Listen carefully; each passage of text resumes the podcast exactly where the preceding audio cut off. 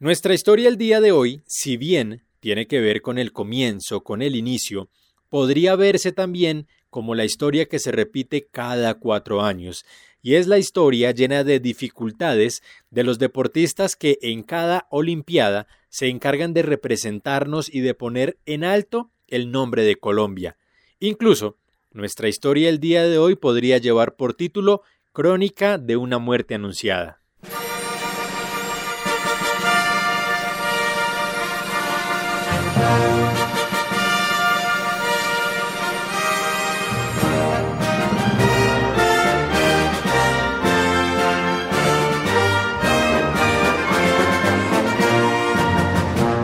Para entender mejor esta historia, devolvámonos al 30 de julio de 1932. Ese día se inauguraban los Juegos Olímpicos de Los Ángeles y en medio de la celebración se presentó un hombre de 1 metro 73 centímetros de estatura, pelo rubio, hijo de un inglés de nombre Alfredo Perry y de una española de nombre Lola Villate un hombre que pese a su origen europeo había nacido y crecido en el municipio de Samacá, en el departamento de Boyacá, y que llevó por primera vez el nombre de Colombia a unos Juegos Olímpicos. Su nombre, Jorge Perry Villate, nacido en Samacá en 1910. Lo particular de esta historia es que Perry representó al país cuando aquí en Colombia ni siquiera existía oficialmente el Comité Olímpico Colombiano, algo de lo que hizo eco el periódico El Tiempo una vez se conoció la noticia, diciendo que un muchacho colombiano de 24 años y atleta admirable va con la intención de tomar parte de la Olimpiada Mundial en representación oficial del país. Y al mismo tiempo hace un llamado teniendo en cuenta que por esas mismas fechas se llevaba a cabo el reinado nacional de belleza y se le prestaba más atención a un reinado utilizando el término alaraca que a la inédita participación de un colombiano en unos Juegos Olímpicos. Algo que tampoco es que haya cambiado mucho hoy en día. Pero ¿cómo llega entonces Jorge Perry a participar en las Olimpiadas y por qué esta podría ser la historia que se repite cada cuatro años? Pues esa historia en particular inició cuatro años antes de que se llevara a cabo la Olimpiada. Resulta que este deportista, cuando tenía 18 años, decide salir de su natal Samacá buscando mejores y nuevas oportunidades, por lo que termina trabajando en los ferrocarriles nacionales de Colombia en un trabajo algunas veces de oficina y en otros momentos relacionado con algunas actividades propias del funcionamiento de los trenes. Un trabajo que únicamente le permitía entrenar en las madrugadas y en algunas ocasiones en las noches. Para 1928, y se llevan a cabo los Juegos Olímpicos de Ámsterdam, se fija como meta asistir a los siguientes Juegos, programados en Los Ángeles, en Estados Unidos, y empieza al mismo tiempo a tocar puertas esperando que se conformara una delegación que pudiera representar y llevar en alto el nombre de Colombia. Sin embargo, esto no sucede, pero en vista de la intención que tenía Perry de asistir, decide en 1931, en medio de las celebraciones navideñas, intentar por su cuenta llegar a las justas olímpicas. Es así como a comienzos de enero de 1932 le envía una carta al Comité Olímpico Internacional,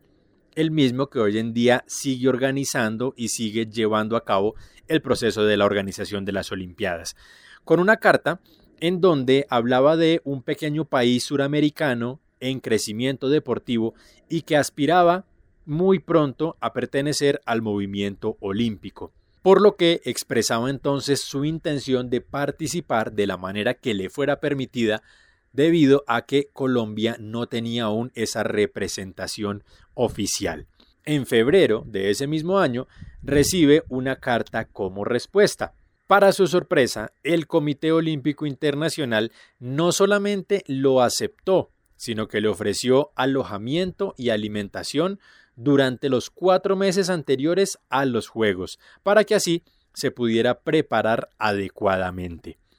Pero claro, los obstáculos, cuando se habla de deporte en Colombia, pues están a la orden del día. El primero, su familia, que no estaba muy de acuerdo con que viajara a un país que resultaba para ellos desconocido, sin saber hablar inglés, pero, como si fuera poco, el gobierno nacional de entonces, cuando Perry se acerca y no solamente les muestra la carta que había enviado el Comité Olímpico Internacional, sino que manifiesta una vez más su deseo de asistir,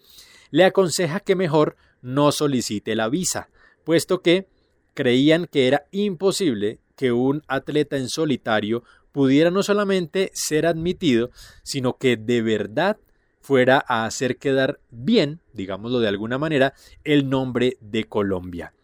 Pero digamos que la terquedad, por utilizar un término más acorde a la personalidad de Perry, le ganó y empezó no solamente a insistir en la necesidad de los trámites, sino que logró en marzo por fin viajar hacia los Estados Unidos, lo que no lo convertiría únicamente en el primer colombiano en participar oficialmente en unas justas, sino que posteriormente le daría el origen al Comité Olímpico Colombiano.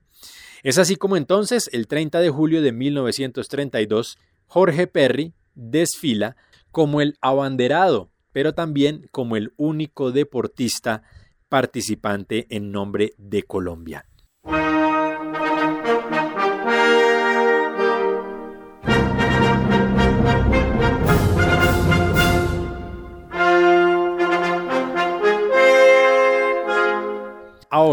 La categoría en la que Perry iba a participar es la categoría quizá más emblemática e importante de los Juegos Olímpicos, la maratón, que consiste en correr durante 42 kilómetros. Pues la historia de Perry no solamente es increíble y épica, sino que después de tomar la partida en estos primeros Juegos Olímpicos para un colombiano, pues desfallece en el kilómetro 10. Sí, Resulta que Jorge Perry estaba acostumbrado a participar en pequeñas carreras de apenas 8, 12 o incluso 15 kilómetros, por lo que 42 no solamente resultaba un esfuerzo mayor, sino algo prácticamente imposible de alcanzar, y esto fue literalmente lo que sucedió. Sin embargo, por el esfuerzo, por la intención y por todo lo que significó el hecho de que pudiera llegar hasta allá, pues los organizadores de las justas deportivas de ese año le entregaron una medalla al mérito deportivo por el esfuerzo realizado.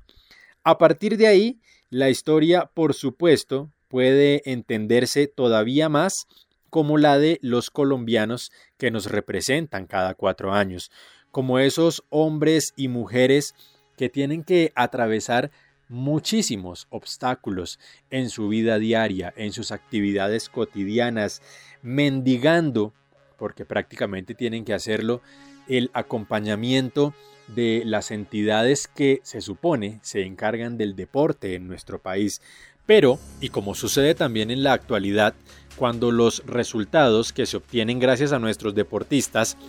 llevan o elevan aún más el nombre de Colombia pues ahí sí aparecen entonces los reconocimientos y quienes incluso quieren ganarse, como diría el dicho popular, indulgencias con avemarías ajenas, hablando de cómo han apoyado a los deportistas. Y Perry no fue la excepción, puesto que en 1933, un año después de haber participado en las Olimpiadas, fue nombrado canciller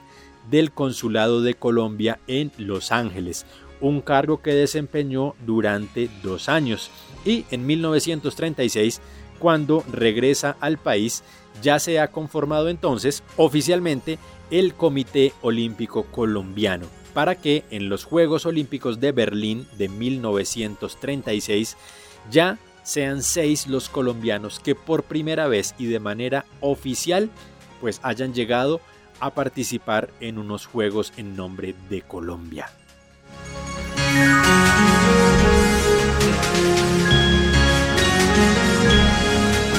Pero ¿en qué momento se cruza esta historia relacionada con el deporte con nuestro Nobel Gabriel García Márquez, resulta que para 1943, es decir, 11 años después de haber participado en unos Juegos Olímpicos, Mr. Perry, como se le conoció, llegó a ser el instructor de educación física de un colegio que quizá muchos recuerdan, el Liceo Nacional de Varones de Zipaquirá. El colegio en donde quizá uno de sus estudiantes más emblemáticos fue Gabriel García Márquez, quien llegó oficialmente a estudiar a ese colegio el 10 de marzo de 1943, apenas un par de días después de haber cumplido 16 años. Resulta que la historia dice que el gusto que tenía Gabriel García Márquez por el deporte no era precisamente algo que lo acompañara, por lo que, al parecer, y por muchas otras coincidencias, generó la que se podría considerar una de las primeras amistades importantes de Gabo, puesto que entre los dos, entre Perry y Gabriel García Márquez, no solamente estaba el hecho de que hubieran salido de sus casas muy temprano, García Márquez a los 16 años, Perry a los 18, los dos llegaran a Bogotá buscando un mejor futuro y los dos terminaran en Zipaquirá, sino que compartieron otro par de cosas que, según algunos estudiosos de la materia, los unirían aún más. Se conoce que Lolita Porras, la primera novia de Gabriel García Márquez, murió de manera repentina en Zipaquirá casi que al mismo tiempo que Raquel de los Ríos, quien fuera también la primera novia de Jorge Perry. Y los unió también el hecho de que cuando Gabriel García Márquez manifestaba que no quería participar activamente en las actividades relacionadas con la educación física, pues Mr. Perry, al ver que quizá el perfil de su estudiante se enfocaba hacia otro tipo de actividades y más puntualmente hacia la escritura, pues se convirtió en esa especie de alcahueta que García Márquez posteriormente reconocería como el apoyo indispensable que encontraría en quienes entendieron cuál era su verdadera vocación. Pero innegablemente el esfuerzo que Jorge Perry Villate tuvo que hacer para llegar a representar a nuestro país no se aleja de lo que incluso hoy, mientras están llevando a cabo los Juegos Olímpicos Tokio 2020, es decir, 88 años después de la hazaña de Perry, pues la historia se sigue repitiendo. Deportistas que, como ya lo hemos dicho, tienen que salir a buscar la manera de participar, muchos de ellos formándose por fuera de nuestro país y quienes se han quedado acá y han logrado obtener sus cupos olímpicos tienen que rebuscarse la manera, a veces incluso, de costear sus propios pasajes, sus uniformes y por supuesto sus entrenadores. Pero cuando se obtienen medallas, cuando se obtienen reconocimientos y premios, no faltan por supuesto quienes salgan a decir que todo es gracias al apoyo que se le ha dado a nuestros deportistas. La historia de Perry finaliza en 1946 cuando se dirigía en moto hacia Samacá a celebrar la Navidad con su familia, cuando sufre un repentino desmayo lo que genera un accidente que posteriormente desencadena en que, después de haber sido trasladado de urgencias al Hospital San José en Bogotá, muere el 29 de ese mismo mes, vísperas del Año Nuevo y afectado, entre otras cosas, y quizá por el mal tratamiento después de su caída, de una pulmonía. Y tenía 36 años de edad. Y así finaliza esta crónica de una muerte anunciada. Crónica no precisamente de una muerte, sino de el esfuerzo y de lo que cada cuatro años tienen que hacer quienes, sin importar incluso lo que tengan que sacrificar, orgullosamente llevan la bandera y orgullosamente dicen ante el mundo en unos Juegos Olímpicos que son colombianos. Nos encontramos en una próxima oportunidad. Recuerden que soy César el de Tabio y que la memoria la construimos entre todos y que por eso sus opiniones también son muy importantes. César el de Tabio en todas las redes sociales, pero por supuesto También recuerden que es muy importante que compartan este contenido, que lo entendamos y lo conozcamos entre todos, que le den seguir al podcast Rescatando Memorias en su plataforma favorita, Spotify, Deezer, Apple Podcast, Google Podcast, en la que ustedes quieran, ahí nos van a encontrar. Nos encontraremos y recuerden, sigamos rescatando la memoria.